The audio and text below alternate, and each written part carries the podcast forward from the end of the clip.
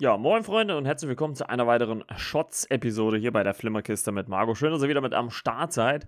Heute soll es um den Film Framed gehen. Der ist momentan bei Amazon Prime mit inbegriffen im Abo und ähm, der ist so auf meiner Startseite aufgeploppt und da dachte ich mir, Mensch, schau mal rein. Der ging auch nicht so lang, knapp 80 Minuten. Dachte ich mir, hm, wird mal vielleicht was ganz Interessantes. Und äh, ja, was mich dann erwartet hat, war ein äh, Horrorfilm, ein äh, spanischer Horrorfilm aus dem Jahre 2017 vom Regisseur Marc Martinez Jordan oder Jordan, wenn man es Englisch sprechen würde. Und ähm, in diesem äh, Horrorfilm Framed geht es äh, quasi um eine Gruppe, die ja, ihre Taten live per App äh, äh, streamen. Also ich würde mal sagen, halt das Gegenstück zu, zu Twitch oder YouTube halt ähm, in unserer Welt. Und äh, ja, wo aber nicht äh, wie da irgendwelche Gaming-Sachen gestreamt werden, sondern was halt sehr gut läuft in diesem äh, gefakten Szenario, sind halt Gewalt und äh, sexistische Darstellungen, die da passieren, also Taten, die da passieren. Und äh, ja, darum äh, geht es letztendlich in dem Film, der dann eine ja, Gruppe von äh, jungen Leuten folgt, die eigentlich nur einen schönen Abend zusammen verbringen wollen in einem Haus, dann allerdings von einem ja, Mörderpaar aufgesucht wird oder, oder einer Mördergruppe aufgesucht wird, die ja dieses Quälen und, und Meucheln ähm, ja, Livestream, was dann auch später noch von äh, einem Nachrichtensender aufgegriffen wird und so weiter und so fort. Und der Film, jetzt wo ich ihn gesehen habe, war für mich so eine Mischung aus irgendwie The Purge, weil, weil dieses, dieses, äh, klar ist das nicht straffrei, was dort passiert, aber äh, dieses, äh, diese 24 Stunden Gewalteskalation, die da vorherrscht und dieses, dieses äh, Verherrlichen oder, oder ja, Veranschaulichen dieser Gewalt oder sexistischen Darstellung ähm, hat mich schon an ein paar andere Filme natürlich noch erinnert, die auch im Horrorbereich natürlich verhaftet sind. Ich muss sagen, der Film war für mich mehr, also er war mehr so Schein als Sein. Also er wollte so pseudo-cool sein, indem er viele Slow-Mos hat, äh, gerade am Anfang oder in der ersten Hälfte des Films, die eigentlich gar keinen Sinn machen, wo wirklich normale ja, Situationen äh, in Slow-Mo gezeigt werden, die irgendwie, ich weiß nicht, ob die Coolness oder Spannung erzeugen sollte, was für mich in keinster Weise funktioniert hat. Und ja, das, äh, der Gore-Faktor oder das Blut, Gemetzel, das ist schon ziemlich krass, obwohl es auch immer so ein bisschen für mich so ein bisschen ambivalent war. Also auf der einen Seite, äh, Spoiler, sieht man halt zum Beispiel einen Typen, der ein Messer im Kopf stecken hat, was allerdings für diese äh, Person eigentlich nur die Konsequenz hat, dass sie ja keinen kein Schmerz mehr verspürt, zumindest zu großen Teilen nicht.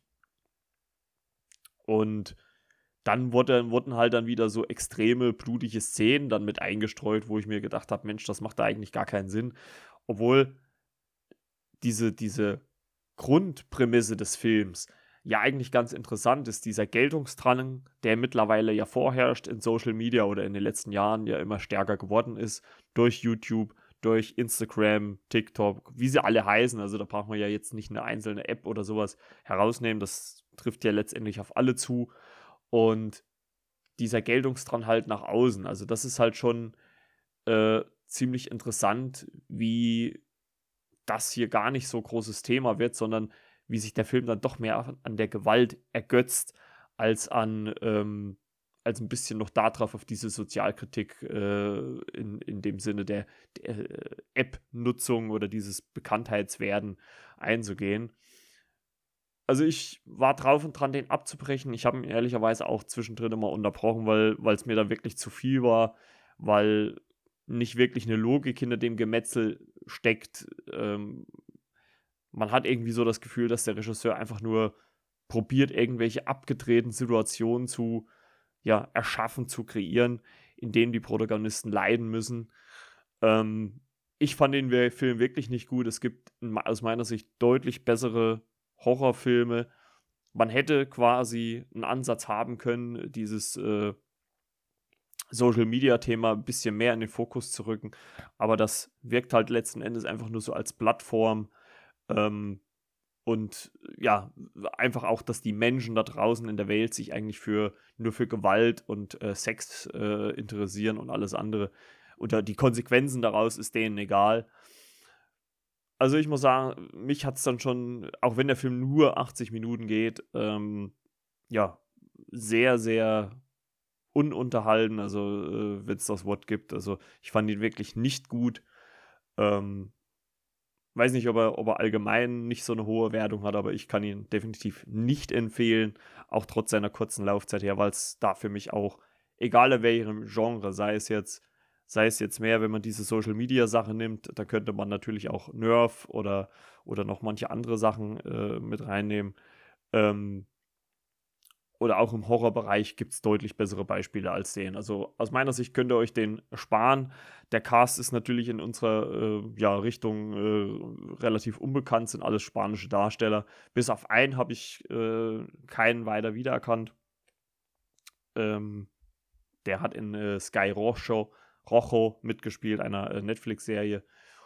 Ja, also aus meiner Sicht keine Empfehlung für Framed, äh, momentan auf Prime, aber wer sich trotzdem wagt, mal reinzugucken, kann das ja gerne tun und kann auch gerne mal dann äh, über die E-Mail-Adresse flimmerkiste.yahoo.com oder äh, natürlich über die Instagram-Seite einfach mal schreiben, wie er ihn so fand. Würde mich ganz äh, gut interessieren, vielleicht äh, kann ich da in den nächsten Folgen mal drauf eingehen. Ansonsten soll es doch schon wieder mit dieser Shots-Ausgabe gewesen sein. Ich äh, wünsche euch noch ein paar schöne Tage. Wir hören uns dann in der nächsten regulären Folge wieder. Bis denn dann. Ciao, ciao. Euer Margot.